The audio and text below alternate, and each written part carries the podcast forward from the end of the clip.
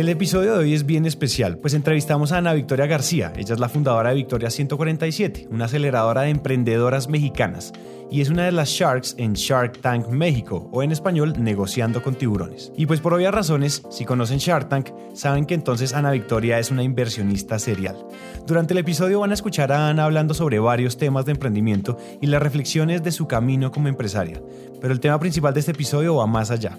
Ana Victoria nos habló sobre qué debe tener el pitch de negocios de un emprendedor al momento de hablarle a un inversionista. Nos contó historias de emprendedores en los que ya ha invertido e historias de emprendedores que ah, no fueron tan convincentes.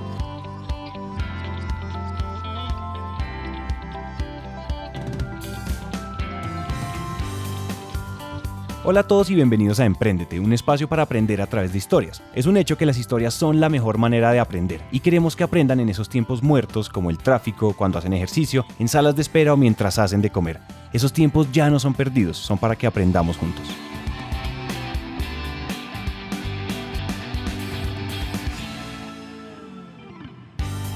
Entonces yo creo que, Ana, podemos comenzar eh, con una pregunta que nos gusta siempre abrir y es, cuéntanos dónde, en qué momento, cómo y por qué comienza tu aventura como empresaria, como emprendedora. Claro, pues mira, eh, la realidad es que no es que haya nacido sabiendo que quería emprender, porque de hecho es un término como muy muy reciente, ¿no? Y yo creo que todo empezó cuando empecé con mi primer trabajo. Yo entré en Endeavor, que también está en Colombia presente, ¿no? Y justo acá en Endeavor, México, eh, pues me empecé a involucrar en el ecosistema, empecé a trabajar con emprendedores y, creo que descubrí algo que era verle los ojos apasionados, esta luz a estos, a estos emprendedores que no importaban las veces que se caían, siempre se levantaban, ¿no? Y eso como que me llamaba mucho la atención. Yo estuve trabajando en Endeavor siete años y, y ahí detecté que no había mujeres. Justo empecé a dar cuenta que en las reuniones yo era de las pocas mujeres, eh, que nuestro portafolio, que en ese entonces teníamos 88 emprendedores en, en nuestra red, solo tres de ellos eran mujeres emprendedoras. Y entonces como que me empezó a saltar el tema y también había como ciertos comentarios a mi alrededor, porque yo en mis equipos, casuísticamente, eh, contrataba la mayoría mujeres, ¿no? Y entonces me decían, ¿cómo es eso de trabajar con pura vieja? ¿Sabes? Era algo hormonal rarísimo, te han de llorar un día sí, otro también, ¿no? O sea, unos, unos comentarios como de muchos estigmas sobre la forma en la que trabaja la mujer, que me llamó la atención y me puse un poco a investigar. Y los números están ahí. En México, eh, a pesar de que somos el 51% de la población las mujeres, total de la población en México, solo el 38% de la población económicamente activa somos mujeres. Y peor aún, si te vas en, en los emprendimientos formales, solo el 19% son liderados por mujeres. Y en posiciones directivas, solo el 3.6% de las posiciones directivas en México son mujeres. Entonces, cuando veo eso, digo, México se está perdiendo de talento y es ahí donde empieza a despertar eh, una la detección de la oportunidad, pero también un interés genuino de decir, vamos a empoderar, vamos a cambiar la situación que está hoy eh, pasando de la poca representación de la mujer. Y ahí es donde surge eh, como el inicio del emprendimiento, porque empiezo a aterrizar todas estas ideas, empiezo a rellenar cuadernos con, con, con posibilidades, con oportunidades, empiezo a hablar con, con amigos, con mentores, de decir, cómo podríamos modelar esto para, para insertar más a la mujer y para tener un impacto económico en México a partir del talento femenino. Y es ahí donde surge Victoria 147. Wow. Yo tengo una duda pequeña. ¿Tú en algún momento decidiste como capacitarte o estudiar sobre emprendimiento o te lanzaste al agua y aprender en el camino? ¿Cuál de los dos caminos Pues mira, sí, yo estudié mercadotecnia eh, como licenciatura y después cuando ingresé a, a, Endeavor, la realidad es que estar en una aceleradora de negocios es tener cuatro maestrías, ¿no? Porque estás viendo todo el tiempo, estás evaluando casos. Eh, yo, por ejemplo, estuve involucrada en esos siete años en más de 60 consejos consultivos. Entonces, la realidad de todo lo que puedes aprender eh, de un tema no tan teórico sino práctico era invaluable, ¿no? Entonces todo el tiempo estaba acompañando a estos emprendedores en su toma de decisiones eh, reales, estaba en estos consejos consultivos donde podías estar teniendo estaba Azcárraga, ¿no? Que es el dueño de Televisa, la, la mayor eh, televisora aquí en México. Entonces, de repente, ver los insights de los empresarios de adeveras y no nada más los de los libros, me parece que fue una gran capacitación. En paralelo a eso, yo estando eh, también eh, en esta aceleradora, eh, tomé una maestría e hice un MBA, entonces creo que eso también como que cerró el círculo del conocimiento que necesitaba muy orientado a lo que necesitaba en ese entonces, no necesariamente pensando que lo iba a usar en mi emprendimiento, sino para, para mi trabajo en, en ese entonces actual, ¿no? Ya después, obviamente, toda esta educación y capacitación me ha servido enormemente en mi emprendimiento personal. Es decir, que tú recomiendas que los emprendedores nos formemos como tal en, en emprendimiento. Creo que creo que sí es bien importante, aunque no te especialices. Creo que creo que lo que al menos yo yo estudié es muy generalista, ¿no? O sea, mercadotecnia, pues yo tenía clases tanto de contabilidad, o sea, mucha rama eh, rama común con administración, ¿no? Tenía economía, tenía estadística, tenía eh, psicología del consumidor, tenía eh, ventas, o sea, entonces como que era muy generalista el MBA también es muy generalista y eso te da como una visión eh, muy amplia sobre todo lo que requiere una empresa cuando cuando cuando inicia, ¿no? Entonces sí creo que hay que si no detallar, porque de repente especializarte en una sola rama, yo no pretendo que mis emprendedoras en mi 147 sean actuarias o sepan perfectamente del tema fiscal o contable, pero que sí tengan una noción de lo que está bien, lo que está mal y lo que van a necesitar. Y ya de ahí te tomas de la mano de un especialista y profundizas el tema. Pero creo que sí capacitarte, sobre todo de una visión global de lo que es administrar una empresa y de emprendimiento, es totalmente recomendable, sobre todo para evitar errores que, cuando te da este conocimiento sentido común del tema, es mucho más sencillo prevenirlos. Claro. Ok, y conectando más con, con la labor que llevas ya con hace aproximadamente cuántos años son ya? ¿Cinco? ¿Cinco años tiene Victoria 147? Este año cumplimos cinco años de operar, sí. Bueno, ¿cuál es, mejor dicho, antes de entrar como tal a, a formar la incubadora, la empresa, qué historia a ti te, te, hizo tomar como esa decisión de decir como no, ya, ya es hora de trabajar por, por el emprendimiento femenino y por el empoderamiento en, en México, por ejemplo? Sí, pues mira, como, lo mencionaba antes, creo que el detonador fue detectar una oportunidad de baja representación, sumarlo con mi pasión de, de enseñar, de acompañar. O sea, yo estoy como muy orientada al servicio, ¿no? Y yo me daba cuenta que cuando daba servicio a mis emprendedores, realmente quería ayudarlos a hacer una diferencia y que hubiera un antes y un después. Y creo que esa vocación fue la que, la que me permitió dar el paso. Aunada a que la realidad creo mucho en la inspiración y por eso en mi clase 147 estamos contando todo el tiempo historias, porque yo veía, por ejemplo, historias muy puntuales que, que, me, que me inspiraron a decir yo quiero hacerlo y se puede hacer. Una en especial fue Tatiana Bilbao, que es una arquitecta eh, pues reconocida aquí eh, en México, me encantaba lo que hacía, ¿no? Y la pasión con la que hacía y los resultados que hacía y cómo estaba cambiando el entorno y, y teniendo un impacto social increíble a partir de la arquitectura. Y creo que ver eso, dije, creo que yo puedo tener un impacto igual haciendo y reuniendo a un grupo como Tatiana Bilbao en un mismo lugar y e inspirando a más chavas, señoras, a decir, si ella puede, yo también puedo. Y ese creo que fue como el detonador de decir, quiero fomentar mucho más esto y que todos los que puedan puedan conocer historias como Tatiana Bilbao, porque eso puede cambiar el rumbo de su vida. Ana, y de todas estas, de todas las personas que tú has incubado, que tú has acelerado, que tú has mentorizado, que tú has ayudado, que has, digamos, que has traído bajo tu ala, ¿Cuál es, de o sea, ¿Cuál es el común denominador o cuál es la característica denominadora de esas personas que tú has impulsado y han salido adelante y, mejor dicho, están hoy en las nubes, están hoy en las estrellas? ¿Qué, ¿Qué, común denominador? Pues obviamente cada quien tiene su historia y sus particularidades, pero estoy seguro que tú debes haber identificado como, miren, todos tienen en común esto. Pues mira, primero, eh, para cualquier programa que nosotros tenemos en Micro 147, ya sea la fase de incubación o la fase de aceleración, sí, sí las entrevistamos y hay un proceso de selección. Y sí he encontrado como, como esta fórmula, esta ecuación que, y este patrón que se repite, ¿no? Y creo que lo que los emprendedores eh, exitosos o con potencial de ser exitosos tienen es, por un lado, una gran pasión por su proyecto he visto emprendedores, parece como obvio o evidente, pero realmente he visto emprendedores que, que por necesidad están emprendiendo o, o porque de repente detectan una oportunidad, pero en la realidad lo que hacen no les apasiona. Y eso te genera el que todos los días, la verdad es que te pesa, te pesa empezar el, el día, ¿no? Y, y la verdad es que la pasión lo que te da es este motor interno que no importa las veces que te digan un no, sigues luchando por el sí. Entonces la pasión es bien importante que eso va muy de la mano del drive, ¿no? Toda esta parte de tener hambre, de querer más, y no tener hambre física, tener hambre de, lograr, de alcanzar, de ver resultados. Eso es bien importante, que hay un motivador dentro, un fuego que, no se apaga. Eh, el segundo, yo diría que tienen la capacidad de inspirar.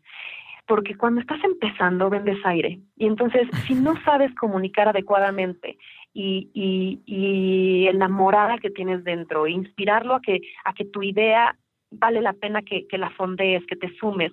es, bien, es bien importante el poder vender el sueño y eso es a partir de inspirar. Entonces, cuando empiezas tienes que reunir un equipo que no necesariamente tienes el capital para pagarles un sueldo competitivo. Entonces, es bien importante en todos los factores que hagas que tú seas este, este motivador de, de, que la gente pueda sumarse a tu proyecto. Eh, otra cosa importante es conocen lo que están haciendo. O sea, tienes que tener expertise, tienes que tener conocimiento, capacitación, eh, además de, de, del cómo emprender, sobre todo ser experto en lo que haces, que realmente si vas a tener una empresa de comercio electrónico, sepas cómo funciona el comercio electrónico, o sepas perfectamente cómo funciona tu producto o servicio y qué beneficios tiene, porque este conocimiento es el que genera seguridad y es el que hace que te puedas eh, destacar en, en, en, el, en, el, entorno competitivo en el que estás. Eh, creo, creo, te voy a decir otra cosa también importante. Son, son ambiciosos y tienen, tienen una visión clara de hacia dónde quieren llegar. O sea, creo que un emprendedor exitoso no es conformista y entonces tiene, tiene, una, tiene una meta tan a largo plazo y, quiere transformar su entorno que eso hace que todas las acciones las decreta hacia algo grande y eso hace que, que, que tenga crecimientos eh, escalables e incrementales, ¿no? Entonces, yo creo que esas son como algunas de las de, la, de, los ingredientes que tienen los, los emprendedores exitosos. ¿Tú crees que todos estemos hechos para emprender o crees que todos deberíamos ser emprendedores?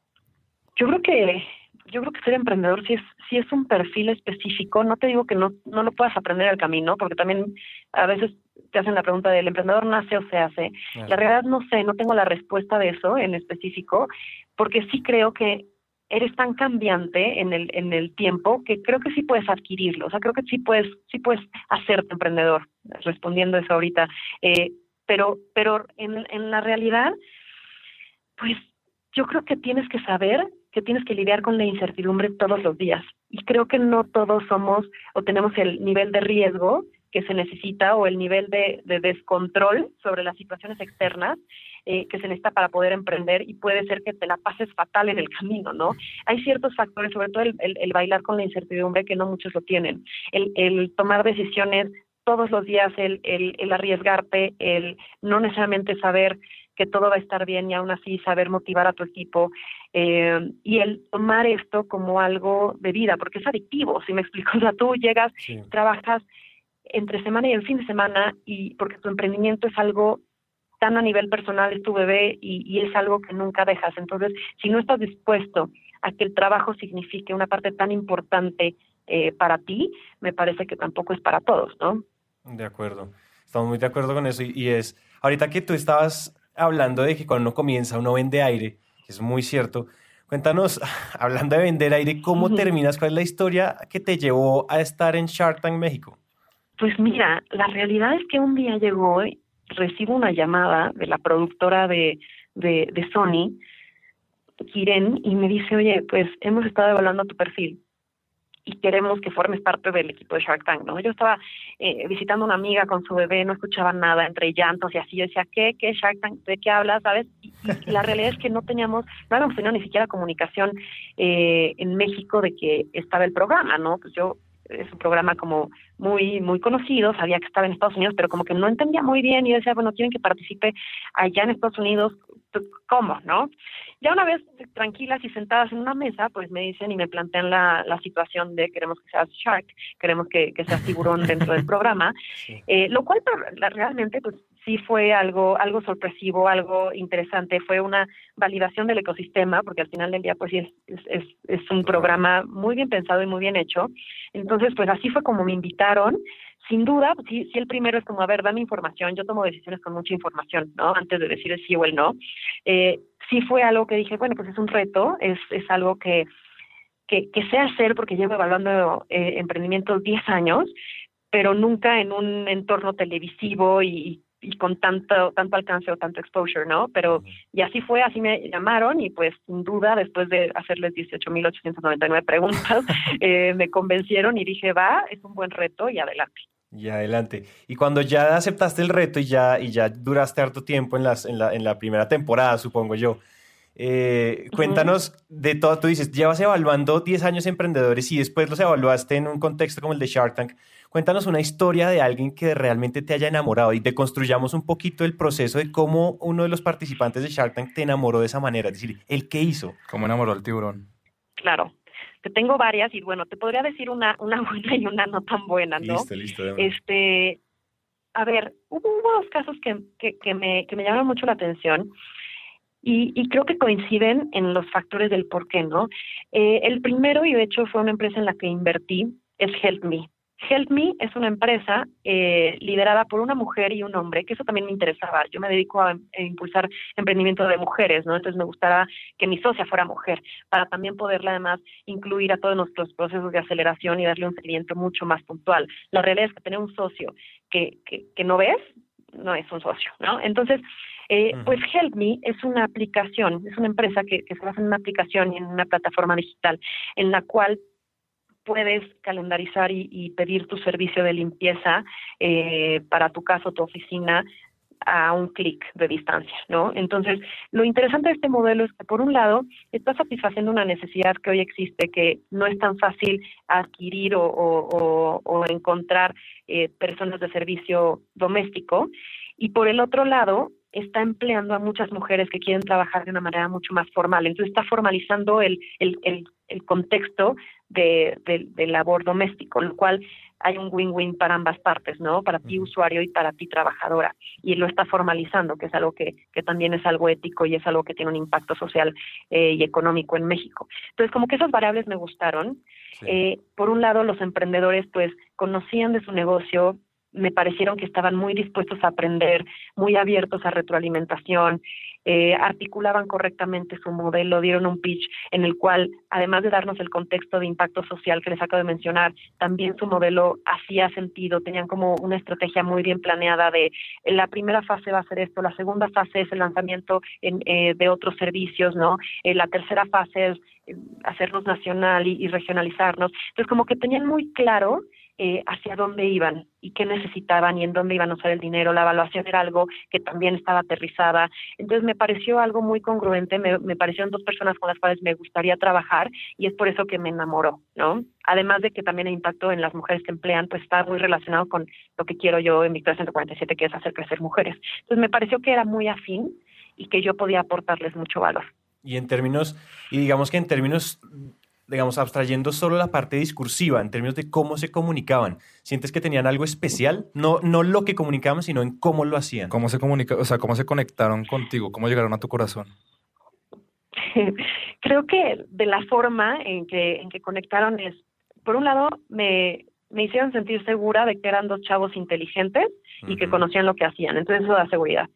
Eh, el otro lado, la forma en la que exponían era clara, tranquila, ¿no? No era soberbia, o sea, yo odio a la gente soberbia, ¿no? Entonces, como que creo que eran personajes muy sencillos, muy aterrizados, eh, con los cuales podías tratar fácilmente.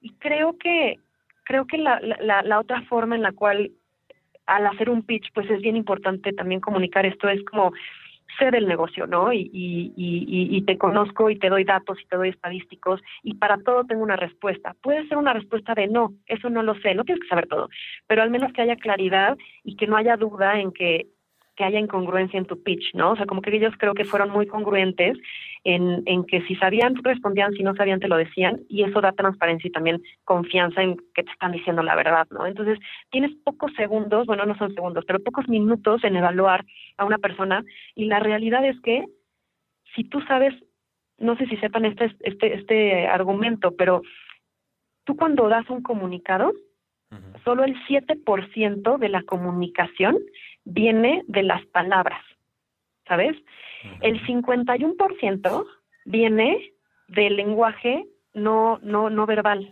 el cómo estás, cómo está tu postura y eso también comunica un chorro, ¿no? Entonces creo que creo que englobaron todo eso y pues, me hicieron sentir segura y que eran chavos en los que podía confiar. Qué bueno, y pues ahora eres inversionista de ellos, entonces pues enhorabuena. Sí, sí, sí, la verdad es que han ido avanzando y no me han defraudado, así que vamos bien. Qué bueno. Ahora, Ana, ¿cuál es el peor pitch que hayas visto? Que tú dijeras, mejor dicho, es que mejor la regaron toda. a ver, porque hubo varios que sí nos hicieron reír. Este, a ver, hubo Te voy a dar dos ejemplos. Dale. Porque son bien distintos. Uno fue un, un emprendedor que traía un producto no recuerdo muy bien si se llama Bogie o no, no me acuerdo muy bien del nombre, pero era un producto que era un tubo de PVC cortado a la mitad eh, y era un cargabolsas de súper, ¿no? Entonces, era un cuate, que aquí mira la combinación, era un personaje muy seguro, muy simpático, que los primeros 30 segundos atrajo nuestra atención porque tenía como un storytelling como, como interesante, pero ya a la hora de que presentó su producto, la realidad es que era un producto que no funciona, ¿no? O sea, decía que tenía una patente de un PVC cortado porque supuestamente tenía un corte diagonal y que por eso ya lo pudo registrar, lo cual no es cierto, ¿no? Entonces, como que todo su discurso era una bola de no ofreces valor porque eres un producto súper sustituible por, por mí misma, que corto mi manguera del jardín y me lo pongo en la bolsa del súper si es que quiero tu producto. O sea, como que no había una propuesta de valor clara y estaba endiosando un, un producto que la realidad es que no tenía ningún diferenciador, ¿no? Pero la realidad es que el emprendedor, yo decía, te meto en una fuerza de ventas de cosméticos de multinivel y te vuelves millonario, porque el cuate realmente tiene una gran pasión en un producto erróneo, ¿no? Y por el otro lado, y, lo, lo, que pasó en el programa, que penosísimo, pero nos empezó a dar risa a todos, ¿no? O sea, yo me empezó a dar una, una de risa, y, no, no en mala onda, pero en este caso de, no sabía si era broma o no, ¿no? Y el pate estaba muy simpático y todo, pero a la mejor yo decía, ok, listo, no sé qué estás vendiendo, ¿no? Y volteaba a ver a los demás, y los demás estaban en un ataque de risa también, entonces fue como, fue muy divertido, pero no creo que para él, ¿no? Y el otro ejemplo era, era un, cuate que casuísticamente, mira, o sea, fue una coincidencia, yo me lo había topado en, el, en mi vida pasada en esta aceleradora de negocios en la cual estaba y yo ya lo había evaluado.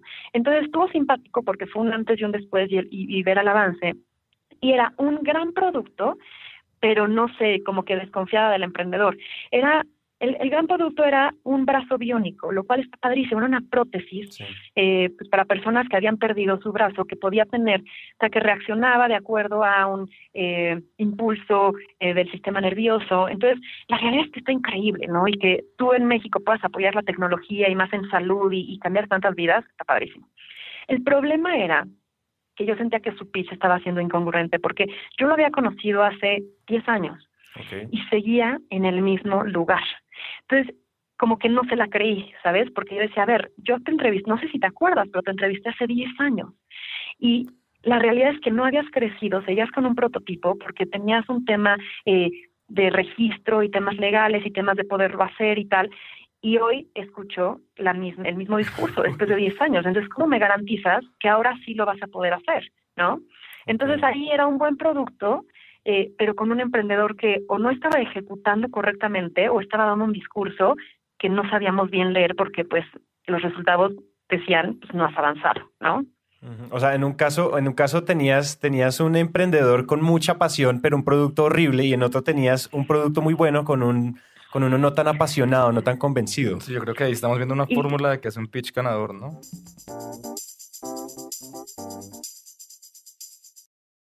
No solo, no solo es muy interesante porque tú has analizado y has, digamos que has hecho la curaduría de muchos emprendimientos que llegan a, pedirte dinero, sino que también has estado al lado de, otros, de otras personas muy grandes que son los otros Sharks. Cuéntanos esas grandes lecciones que tú has aprendido compartiendo con esta gente. Además, ¿cómo te sentías siendo también la única mujer, no? además. Claro, la única mujer y la más chava, porque tengo 33 años y en ese, cuando empezamos a grabar tenía 32, ¿no? Entonces, pues sí, también como que eran, eran etapas también distintas de vida. Eh, sé que en el programa me veía más grande, eso me dicen, pero en persona me veo más chava. este, básicamente, te voy a decir, fue muy interesante porque creo que yo misma también en todo este proceso, además de con ellos, aprendí muchas cosas. Lo primero, a estos cuates se les resbala cualquier posible comentario, ¿no? Ya, eh, porque están tan expuestos eh, que te das cuenta que la gente y el público pues es, bastante mala onda a veces, ¿no? Y entonces, de repente en redes sociales a mí me empezó, empecé a tener este efecto que, que no había experimentado porque no había tenido una plataforma de tanto, de tanta exposición. Y entonces yo les decía, oye, y a ustedes cuando les hablan mal, les mientan la madre, o sea, les dicen cosas que, que dices, güey, ¿por qué me dices esto si no me conoces, no? Eh, o sea, ¿cómo lo manejan? ¿Cómo lo manejan ustedes? Y, a ver, tenía unos cuates mega controversiales. O sea, estaba Rodrigo de Genoma Lab, que todo el tiempo le están diciendo que sus productos milagros no funcionan. Estaba Jorge Vergara, que estaba pasando por un litigio eh, con su esposa, ¿sabes? Súper público. Estaba eh, pues el, el yerno del hombre, de los hombres más ricos del mundo, ¿no? O sea, tenían, tenían cosas. Y entonces, la realidad es que me di cuenta que ellos estaban muy enfocados en lo que tenían que hacer y la realidad es que no se enfocaban en lo que los demás dijeran de ellos, que es un gran aprendizaje. Y también parece muy obvio y muy, parece de autoayuda, pero cuando estás ahí, tienes que tener bien claro quién eres y que no te importe lo que te digan, tienes que estar seguro de, de hacia dónde vas y que no te mueva la brújula eso, ¿no? Por el otro lado, pues también aprendí, eh, pues no sé, de proyectos, o sea, aprendí que cuando realmente, o sea, que dinero gana, este, llama dinero, ¿no? O sea, realmente cuando llegas a una magnitud en donde manejas tantas empresas que tienen sinergias, es tan fácil poder hacer más negocios, multiplicarlos. Eh, y entonces, la verdad es que siempre el networking, los contactos eh, y el poder optimizar dentro de tu empresa, el ir creciendo y el ir usando todos estos recursos para crecer más, pues es algo que genera multiplicación, ¿no? Entonces, también eso como que me inspiró a decir, vamos por el buen camino, sigamos creciendo porque dinero gana, este llama dinero, ¿no? Entonces fue una experiencia muy linda. La verdad es que estos, estos, estos tiburones eh, son mucho más amables de lo que tal vez aparecen en la tele y, y, también hay mucho que aprenderle, ¿no? O sea, han, tenido una trayectoria de emprendimiento en donde ya se saben todas las caídas, ya han aprendido de cada una en términos legales, en términos de comercialización, en términos de expansión. Y creo que otro mensaje que también aprendí es que el emprendimiento es una montaña rusa. Entonces, la realidad es que nunca vas a estar solo arriba nunca vas a saber cuándo va a venir la caída, nunca vas a saber cuándo estás en curva, cuándo vas a estar boca, boca arriba, boca abajo. Y hay que saber sortear eso, acostumbrarte a que siempre va a haber tempestades y hay que estar listo siempre para nada más tomar decisiones correctas que solucionen. Wow. Qué grandes lecciones. ¿Tú cómo te preparas mentalmente antes de salir a hablar con un tiburón? Es que aparte de decirle tiburón, eso obviamente en términos de mercadotecnia uno dice, claro, es más vendedor decir Shark Tank, pero pero igual cuando estás frente, o sea, cuando sabes que vas a entrar a hablar con un inversionista, ¿tú qué, o sea, ¿tú qué consideras que uno debería tener en cuenta mentalmente como para no colapsar frente, frente a los tiburones? Pues mira, yo lo que siempre les digo además a los emprendedores es, nadie sabe más de tu negocio que tú, ¿no? Entonces, ten esa seguridad y no dudes de, de, lo que ya sabes. Eh, eso uno. Dos, estudia, o sea, prepárate. La verdad es que la práctica sea el maestro. Entonces, tienes que armar correctamente tu argumento, tienes que saber hasta dónde estás dispuesto a negociar y cuáles son los posibles escenarios y cuál es tu, tu escenario ideal para llegar ahí. Eh, creo que otro, otro buen tip es no trates de ser gandalla, ¿no? O sea, como que de repente no sé si la negociación sea igual allá, allá en Colombia, o sea, creo que es un tema de Latinoamérica, ¿no? Pero no, no estamos creo que no estamos negociando para llegar a un ganar-ganar, sino estamos negociando para siempre ser el que se quede con la, mejor, el mejor pedazo del pastel. Y eso es erróneo. O sea, realmente si vas a negociar y sobre todo con alguien que se va a convertir en tu socio, no quieres que se quede eh, en, en desacuerdo o con una, un, un granito ahí de, mala intención, ¿no? Quieres que realmente sepa que llegó a su mejor en término en la negociación. Entonces, como que eso tenerlo en cuenta en tu preparación. Y cuando estés ahí, ser muy, ser muy genuino. O sea, porque creo que, a ver, olfateas cualquier falsedad, ¿no? Y entonces no hay nada peor que alguien actuando algo que no es. Entonces, estando ahí, realmente ser bien sincero de, mira, este es mi punto de vista, pero estoy abierto a tomar consejos sobre si tengo que cambiar algo, pero esta es mi visión y esto es lo que yo quisiera de esto, ¿no? Esta es mi aspiración. Esto no lo sé, pero me encantaría saber más y me encantaría que me explicaras. O sea, como que ser muy genuino y muy, muy honesto a la hora de que estás haciendo un pitch. Eso, me acuerdo, ¿te acuerdas, Sandy, lo que nos contaba Leticia Gasca de sus consejos para hacer un buen networking? Que no te muestres como el héroe, sino también mostrar tus puntos débiles, o sea, mostrar como las dos caras.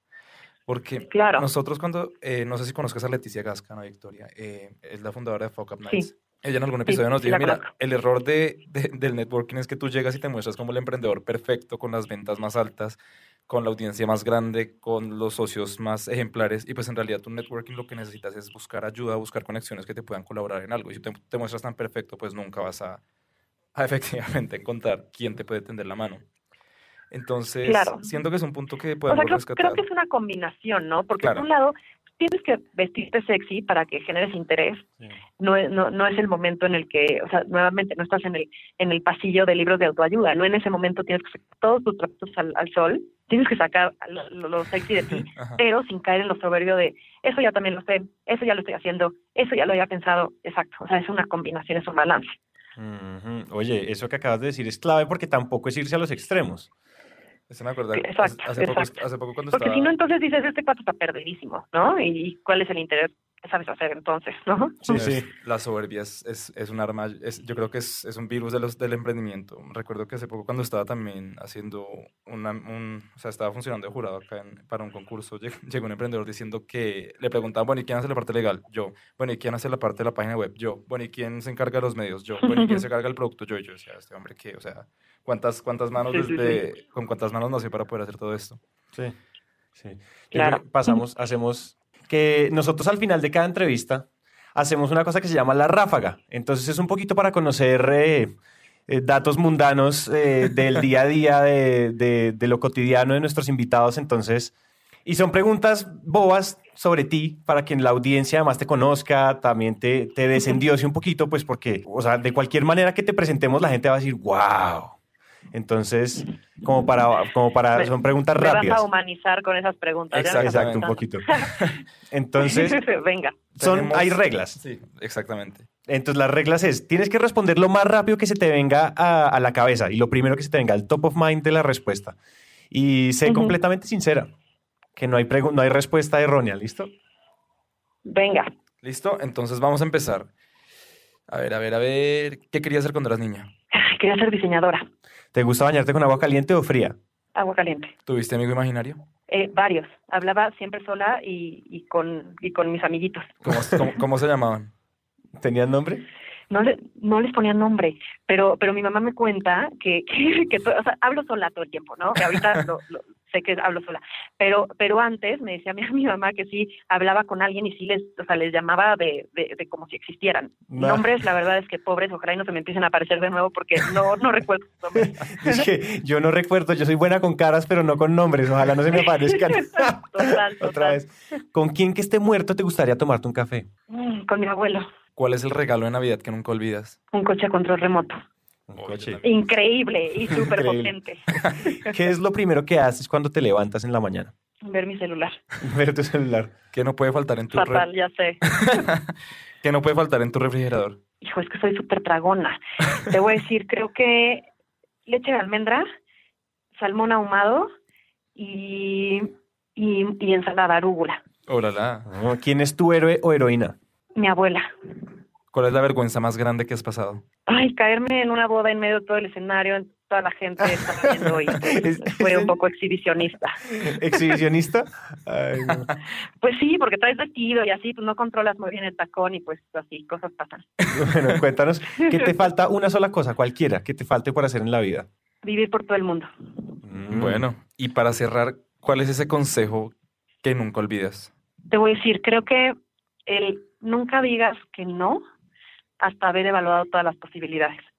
Eh, y me lo dijo mi esposo, que es el primero que cuando surge una oportunidad y como, como, como, como es normal cuando surgen oportunidades tan buenas, te da miedo, ¿no? Te da miedo que falles, te da miedo que, que no sea real, te, da miedo si algo sucede mal, eh, que no seas lo suficientemente buena. Eh, y entonces en esas situaciones es fácil decir primero el no, ¿no? Sí. Eh, no estoy lista y, la realidad es que él me ha empujado muchas veces a, vámonos, al agua, y me ha dado la confianza, el, brincar al agua, de, de, verme en situaciones difíciles y te das cuenta que eres mucho más fuerte de lo que pensabas. Entonces, ese es un gran consejo porque me ha, me ha hecho dar el paso al miedo y, y, no decir no de entrada, sino decir sí y ya después ver cómo lo arreglas en el camino. Bueno, y la última cosa, ¿qué consejo le das al emprendedor de América Latina? Que piensen grande. Eso, eso, sí.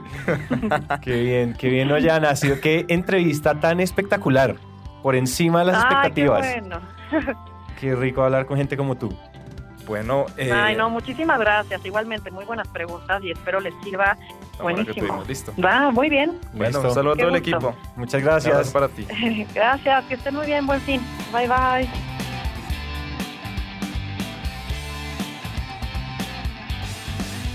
Hasta aquí llega esta historia y nos encanta que hayan llegado hasta el final, porque una persona comprometida con su éxito es una persona comprometida con su educación. Emprendete es una comunidad donde nunca dejamos de aprender y este tiempo que acaban de invertir es un paso más para que su educación se convierta en un hábito. Y recuerden que de cada mil personas que nos escriben nos tomamos un café o hacemos una llamada con por lo menos 100 de ellas, así que dejen la pena y escríbanos por WhatsApp.